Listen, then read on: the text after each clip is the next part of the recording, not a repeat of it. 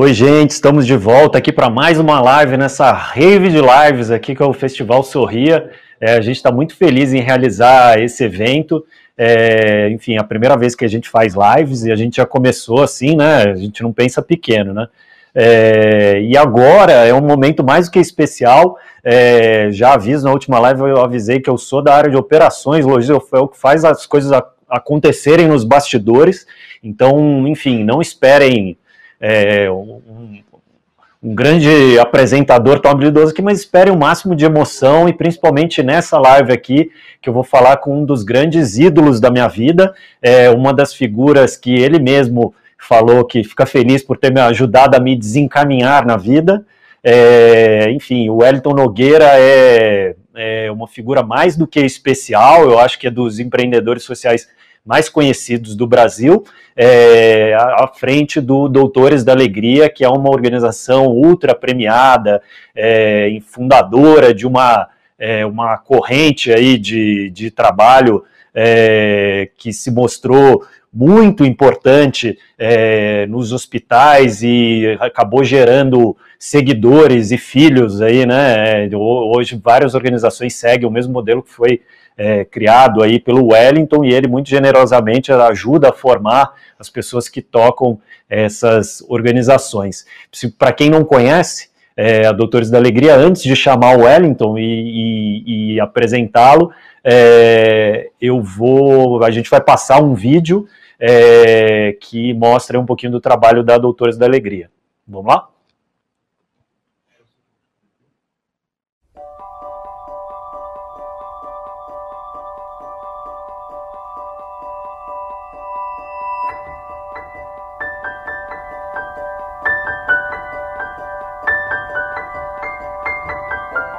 Olha, Doutores é uma organização né, da sociedade que leva a arte do, do palhaço profissional para o ambiente hospitalar uh, como forma de transformação daquele ambiente bastante uh, hierárquico, muitas vezes o ambiente institucional é bastante rígido.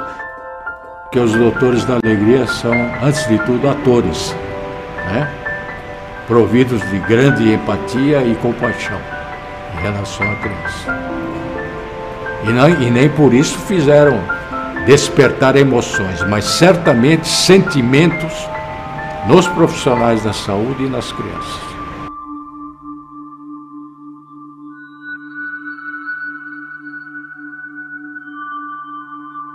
Tem um negócio que liga o palhaço, quando a gente começa a fazer palhaço, que era colocar o nariz já liga esse estado de alegria tal do palhaço conforme você vai trabalhando, você vai ligando, vai desenvolvendo outros botões de, de ligar. Agora o que é difícil Quando... é desligar o palhaço. Que Agora a gente vai embora, já né? tirou o figurino, figurino o nariz, mas... daí você sai do corredor ainda mas brincando, você continua no, brincando no estado e tal. E quando você percebe, você tá a vida inteira assim, a semana que vem, o mês inteiro, é, daí é, é, o caso da gente. É o caso da gente, é. é.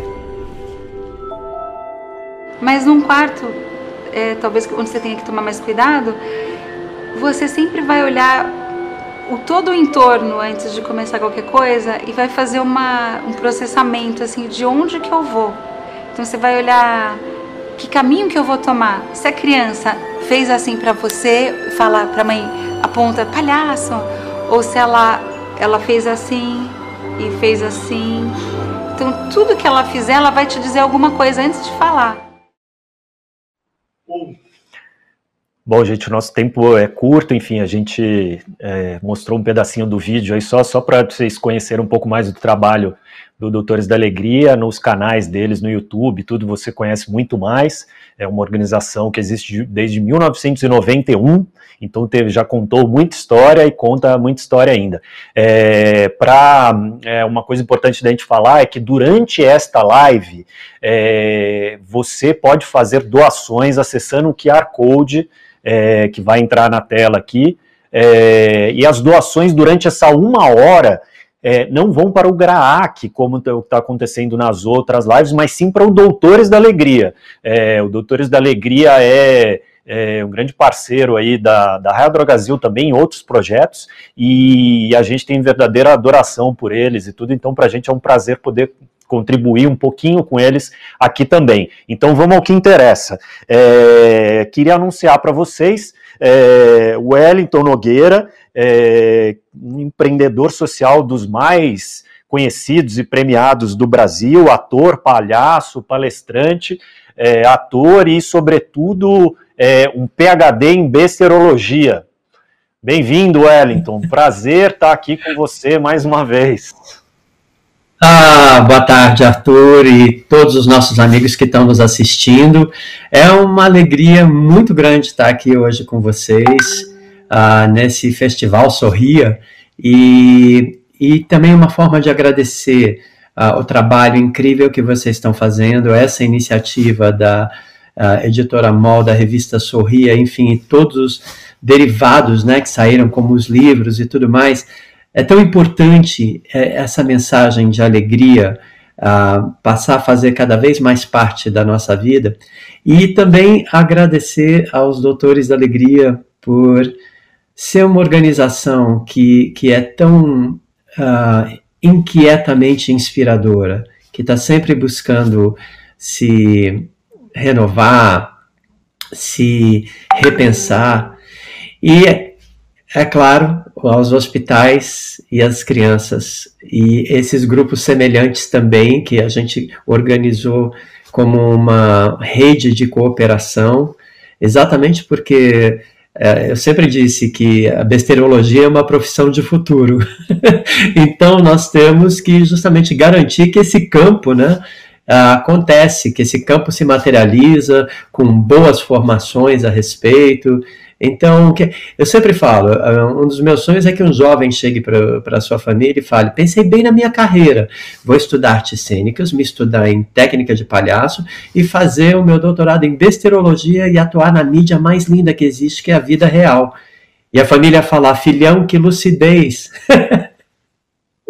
Hum. então, muito obrigado por essa oportunidade de compartilhar essa alegria toda com vocês. E parabéns! Maravilhoso. É, muito obrigado, Wellington. Muito no, nos honra ter você aqui com a gente. É, Wellington, você é, atuou aí, né, desde a fundação do Doutores e tudo na área de saúde, né, e assim como a gente, né, por meio da, da Sorri, assim como a Raia Drogazil, né, dedicam suas vidas aí é, à saúde. E assim como a gente, você consegue fazer essa essa união aí de saúde com alegria, com um sorriso. Então queria dizer, queria perguntar para você primeiramente uma pergunta técnica de medicina, que é, é alegria é contagiante, rir faz bem à saúde? Definitivamente rir faz bem à saúde, tem uma série de estudos já feitos a respeito, e a alegria ela é sim contagiante. Ela você é, no hospital é muito fácil de você ver Como isso foge maravilhosamente do nosso controle. Maravilhoso. É, eu, eu, acho muito bonita a, sua história, né, de é, que, que você, seu grande objetivo quando foi para os Estados Unidos estudar é, para atuar em musicais, é, que você esperava Broadway, nada menos do que Hollywood, né, e tudo, até um dia que você foi a um hospital, né, fazer um trabalho que você nem esperava de, é, né, de atuação, é, e daí quando você fez ali, né, a sua parte, sem saber se estava dando certo, e foi sair da sala, é, a criança falou que aquilo tinha, tinha melhorado o estado dela, né? A gente sente isso muito parecido. Queria que você falasse um pouquinho sobre esse, essa sensação aí, né, pessoalmente, que é é, o que que te, te moveu essa transição aí, né, dessa é, carreira meteórica na, potencialmente na Broadway para carreira meteórica nos hospitais? Pois é, Arthur. Uh, a minha visão de artista, uh, o cenário que eu vivia era o das artes cênicas, do, e, e, assim, com foco no teatro musical e depois o cinema, porque eu me lembro que a minha primeira experiência com cinema foi vendo um grande musical, Mary Poppins. Então, eh, eu fiquei encantado. E eu cresci querendo aquela arte onde você representa, você canta, você dança. Eh, e eu fui buscar isso, né, quando eu saí do Brasil em 83 para estudar teatro musical. E sim, quando eu vi que as portas iam se abrindo lá nos Estados Unidos para mim, eu falei: quer saber? Eu quero sim ser um superstar na Broadway. E uma vez um superstar na Broadway, eu quero ser o primeiro brasileiro aí para Hollywood e ganhar um Oscar de melhor coadjuvante. Uh, então, assim, e depois o de melhor ator, é claro. Enfim, essa, essa carreira com tudo, toda, todos esses recursos óbvios né, do, do teatro, do cinema, era o que eu almejava. Só que eu comecei a ter sucesso na minha carreira como ator, eu estava conseguindo trabalhar, trabalhar com bons diretores, boas companhias, e eu falei, puxa vida, eu devia estar tá feliz, eu devia estar tá me divertindo, mas é, tá legal, mas não é aquilo que eu imaginava. E foi nessa época que eu falei assim: será que eu estou fazendo a coisa certa? O que está acontecendo? Toca o telefone e uma amiga minha, palhaça, me convida para vir fazer o teste para o trabalho de palhaço em hospital. Na época era para o Big Apple Circus Clown Care Unit, que foi justamente o primeiro trabalho de palhaços profissionais regularmente, uh, semanalmente dentro dos hospitais. Eu achei a ideia ridícula. eu falei que eu tô fora, minha filha, eu tô aqui, Broadway, querendo ir para Hollywood, tu vem me convidar para fazer palhacinho no hospital. Ela falou assim: Eu achava que você tinha mente aberta. Calou minha boca na hora. Ela falou: Well, vê primeiro, julga depois. E eu fui, né? Pus o rabo entre as pernas e fui. E Finalmente, no dia que eu vi pela primeira vez o trabalho dos palhaços no hospital, eu vi tamanha maestria, porque era uma dupla que era um mágico e uma, girafa, uma palhaça que se apresentava como girafa, e eles estavam trabalhando com uma criança, e você vê, eram duas horas da tarde no hospital da Universidade de Colômbia. Como é que essa criança estava às duas da tarde de um dia de verão? Assim. Essa era a diversão dela. Ela ficava aqui, ó, olhando os dedos, né? E aí ela se deu conta que tinha alguém na porta e ela parou para ver. Quando ela parou para ver, eh, o palhaço começou a soltar bolhas de sabão e, e falar: a gente só veio fazer uma limpeza, porque é, é um hospital, precisa estar tá limpinho e esse detergente é muito bom. E ele começou a tirar do detergente uh, flores, uh, bichinhos. E aí eu, eu vi como ele era um tremendo de um mágico. A palhaça era uma musicista clássica, tocando flauta transversal. Naturalmente, essa criança foi ganhando tonos, foi ficando mais animada. E quando eles pediram licença para entrar, ela fez que sim. E no que eles puseram o pé na porta, ela saltou do leito dela para interagir com eles.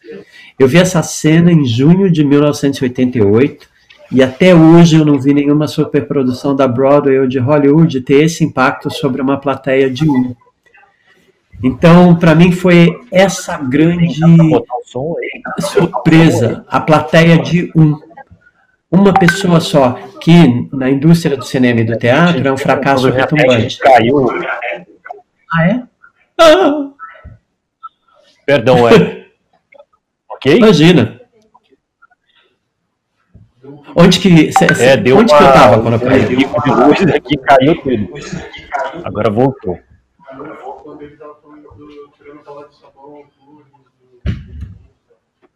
Perdão, Wellington. Imagina. Acontece. Acontece nas melhores lives da. da é, Sim.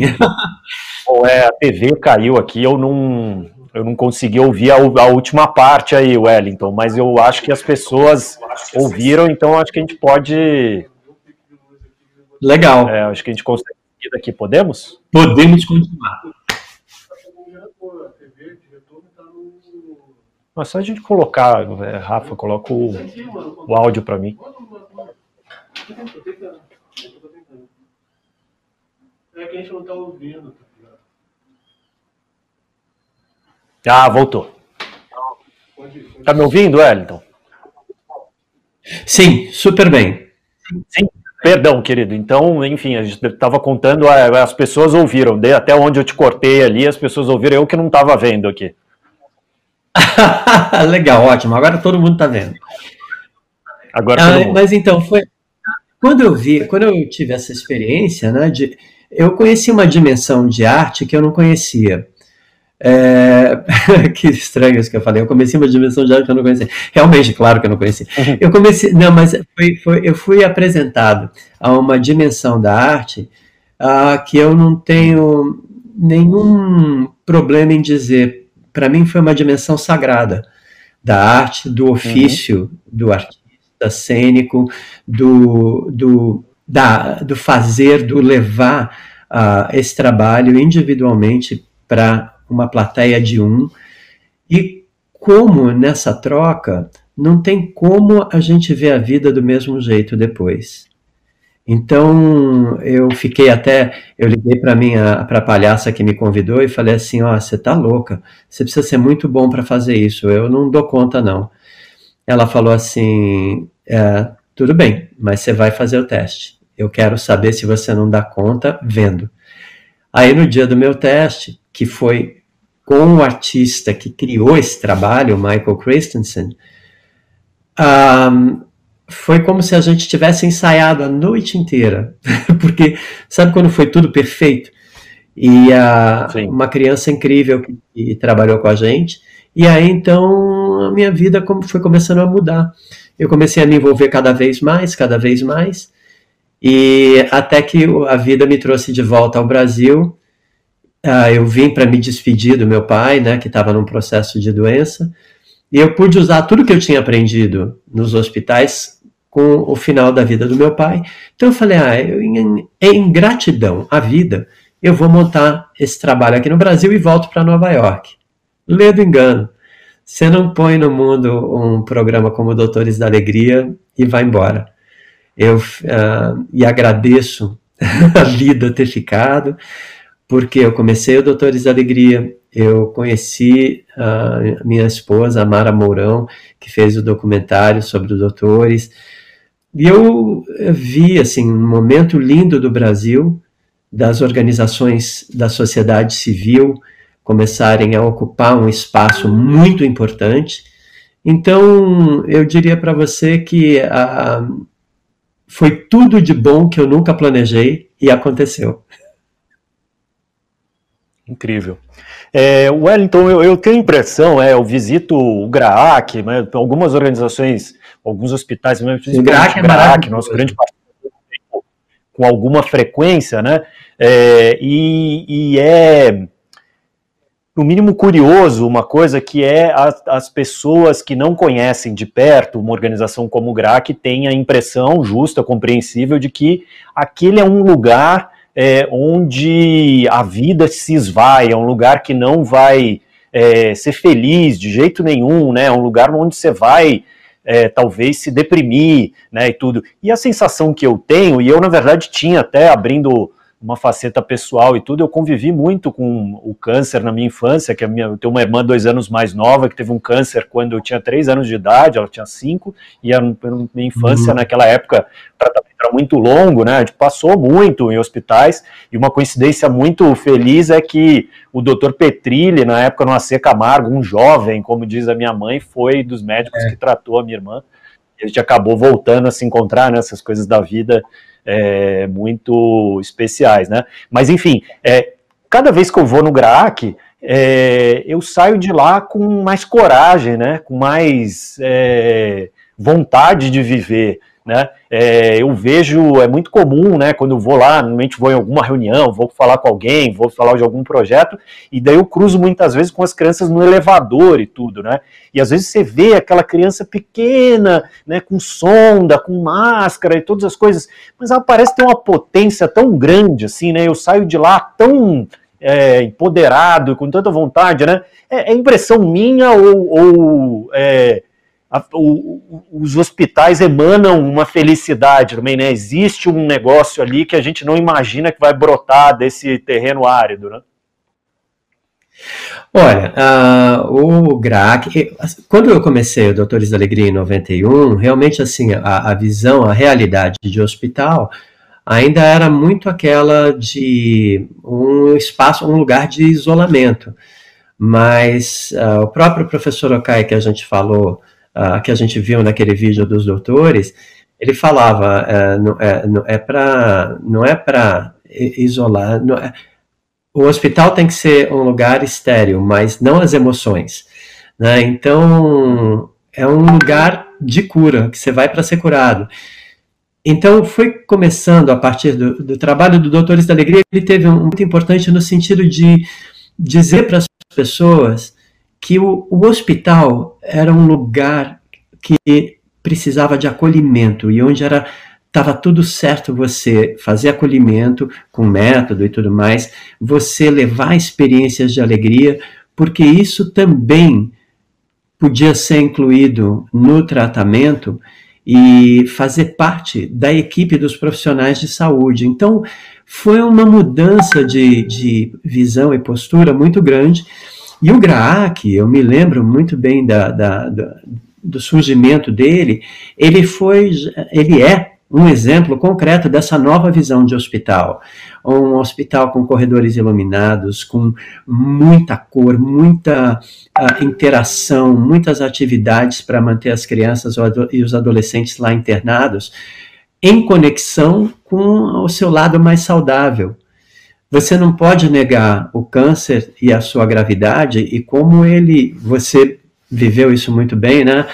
Como ele impacta a vida da gente mas você tem a opção também de, junto com isso, se conectar com o teu lado mais saudável, aquilo que a gente chama de a nossa potência.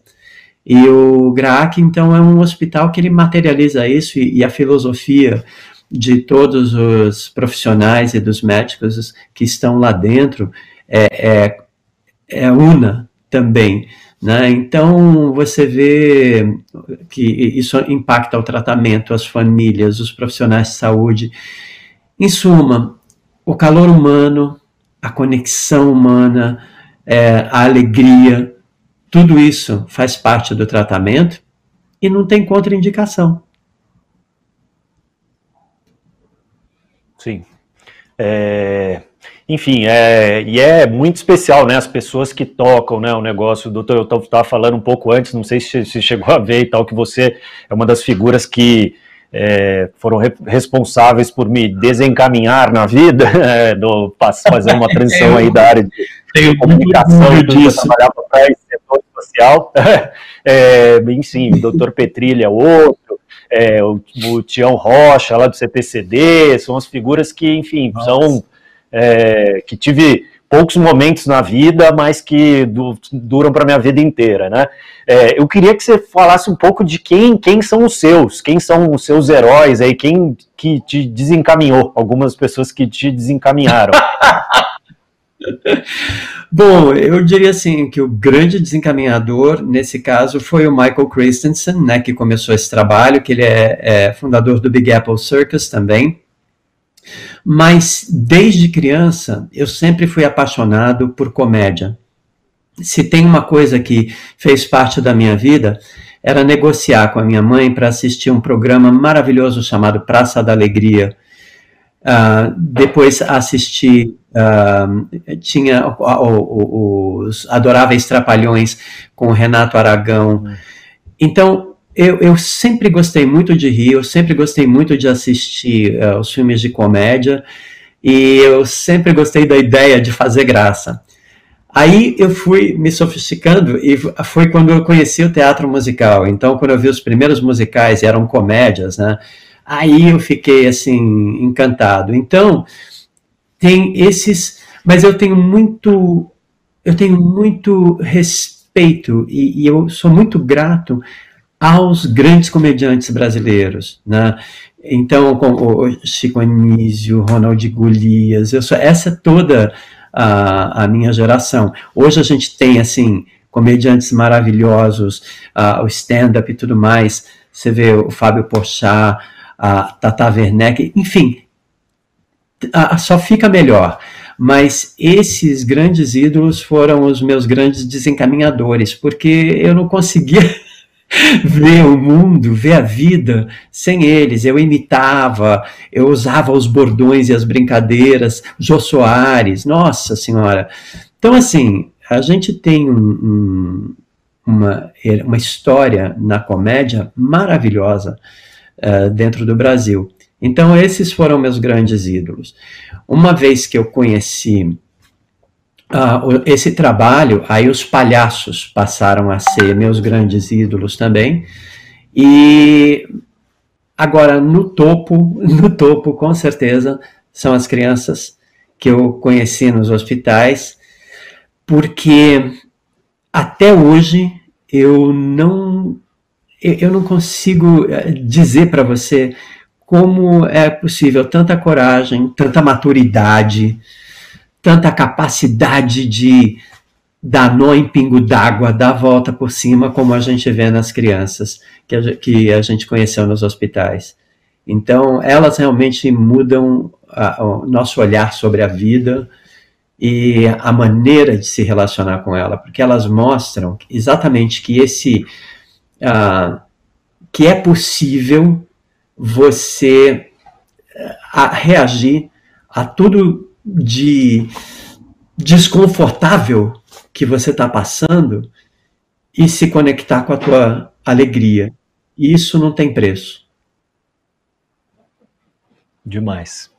É, um dos meus heróis, é, não é um que me desencaminhou tanto nesse sentido, mas por outros na vida, é o Amir Klink. É, eu notei que ah, é, os grandes heróis da minha vida têm, têm muita coragem, né? No caso deles é todos esses que eu falei, que foram figuras que sonharam com alguma coisa e tiveram uma coragem de traçar um caminho que não tinha é, sequer uma uma trilha para pisar em cima, né? É, isso para é. mim é um negócio fantástico, né? Enfim, a gente tenta o nosso modo, né? Isso aqui é, né? A gente criou um modelo para fazer essa revista aqui, é, então isso me encanta muito, né? A coragem, a nobreza de encarar o que não existe e fazer virar verdade, né?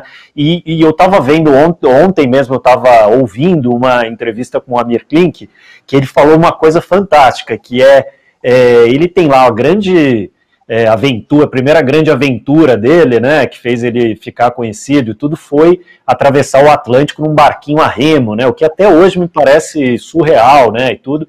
E ele disse que hoje esse barco está no quintal da casa dele. Ele mora numa casa que tem um quintal grande e ele içou esse, o barco é, por dois cabos, assim e tudo. E daí ele diz que quando você põe uma escada e sobe ali no barco, dá a impressão que você está navegando ainda, né?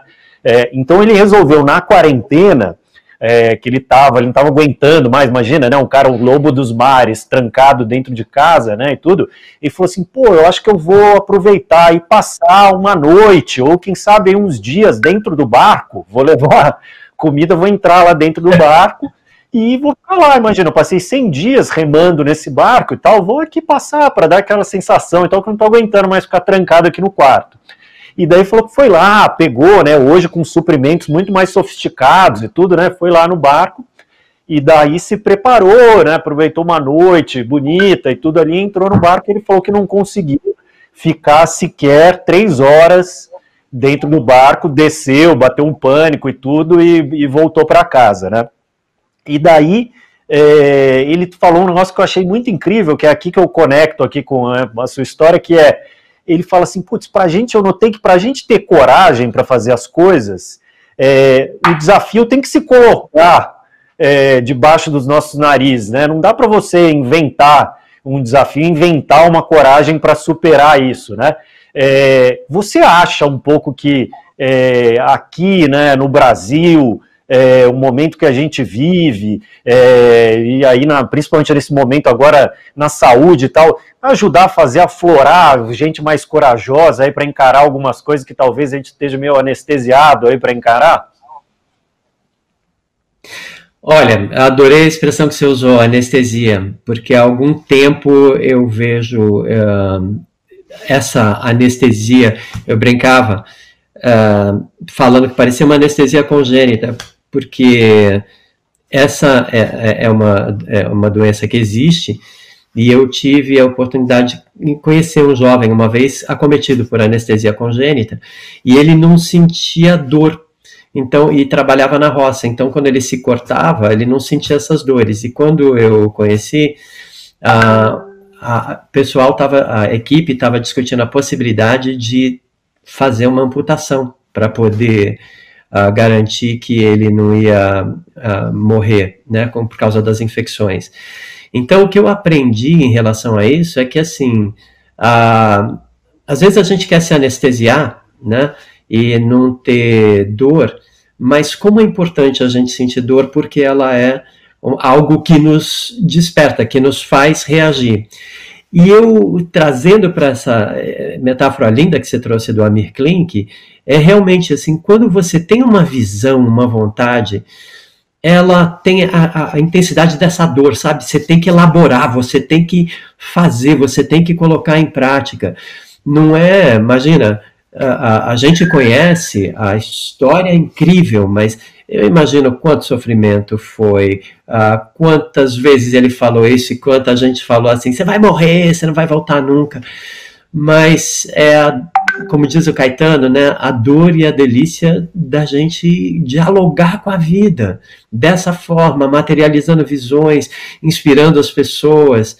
Você vê, numa proporção uh, uh, menor, né, no Doutores, não, a gente não cruzou o Atlântico mais, uh, quando começaram a aparecer os programas semelhantes aos Doutores da Alegria, seria tão fácil chegar e falar, não, só nós, é, nós é que sabemos, nós é que temos o certo.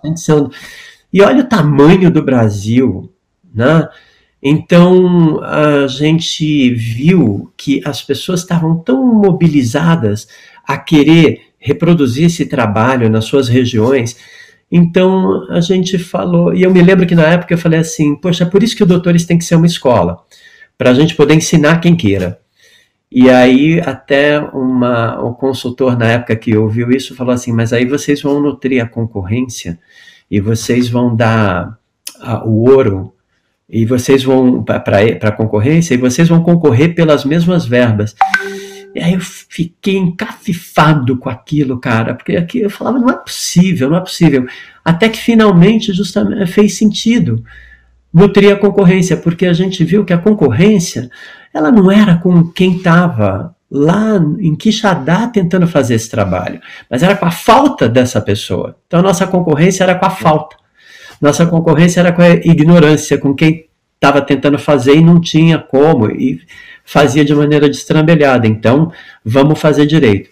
Então, assim que se criou essa rede de cooperação, que chama Palhaços em Rede, são mais de mil programas pelo Brasil que fazem esse trabalho inspirado no Doutores da Alegria. A base dessa, dessa corrente, né, desse grupo, é, desse grande grupo, dessa cooperação, é ética e qualidade no trabalho, a irmandade de você justamente ser também uh, parceiro dos outros programas com essa mesma ética, com essa mesma qualidade. Então, ia, mas eh, guardadas as devidas proporções, eu me lembro que quando a gente decidiu fazer isso, era um salto no escuro.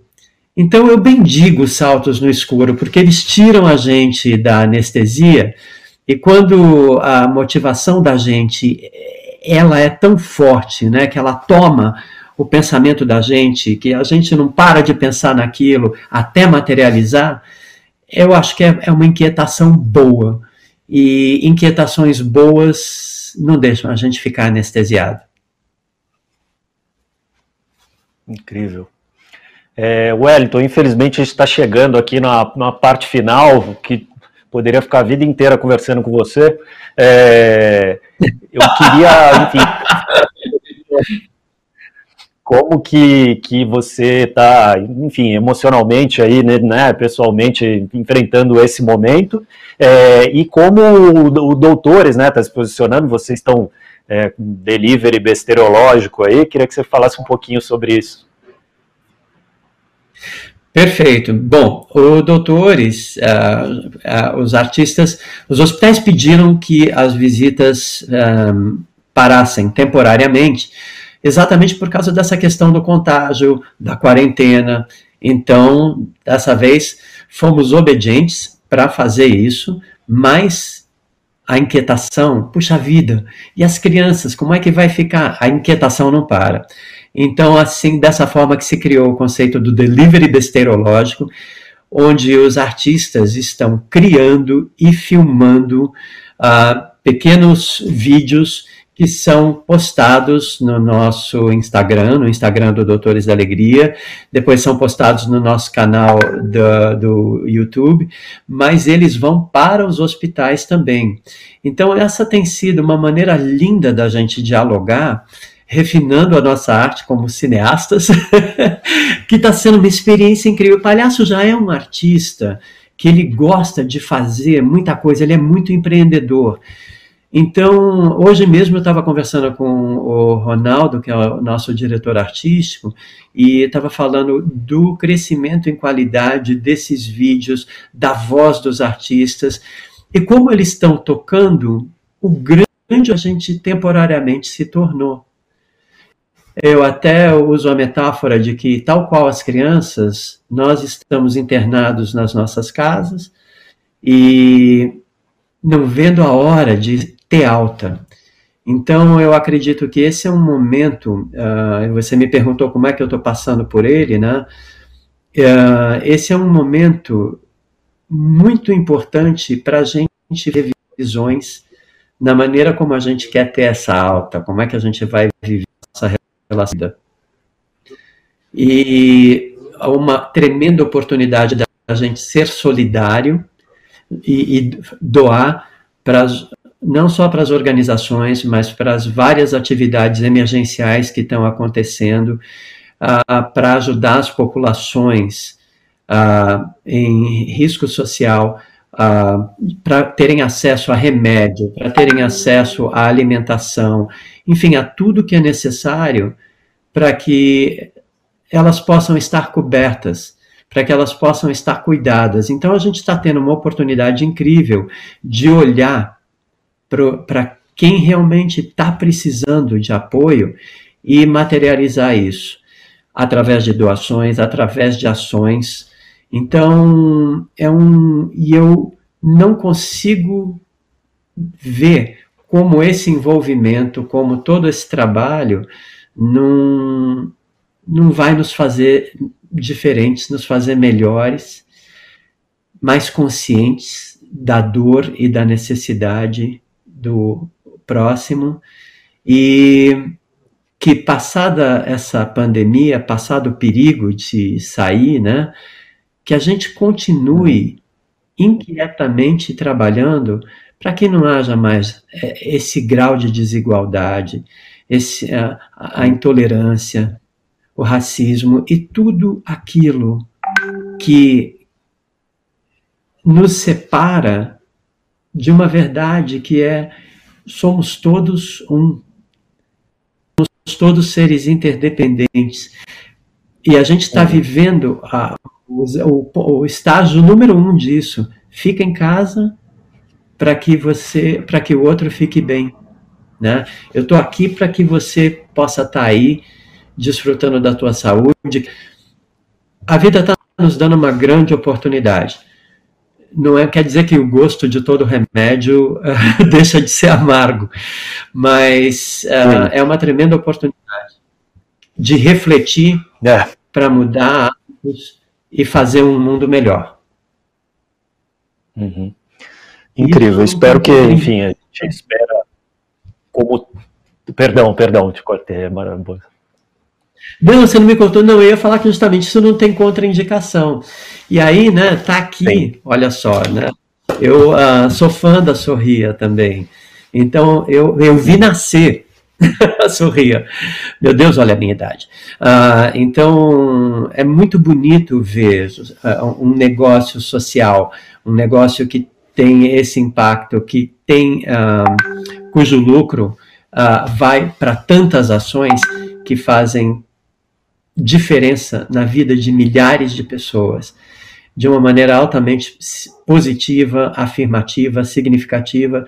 Então, é exemplo a ser seguido e que também uh, inspire cada vez mais pessoas nesse momento de repensar a transformar o Brasil pelo cuidado, pela atenção e pelo olhar para todas as populações em risco social e que tanto precisam de apoio. Vamos acabar com essa desigualdade, vamos acabar com tudo aquilo que Perfeito. torna pior a experiência do outro.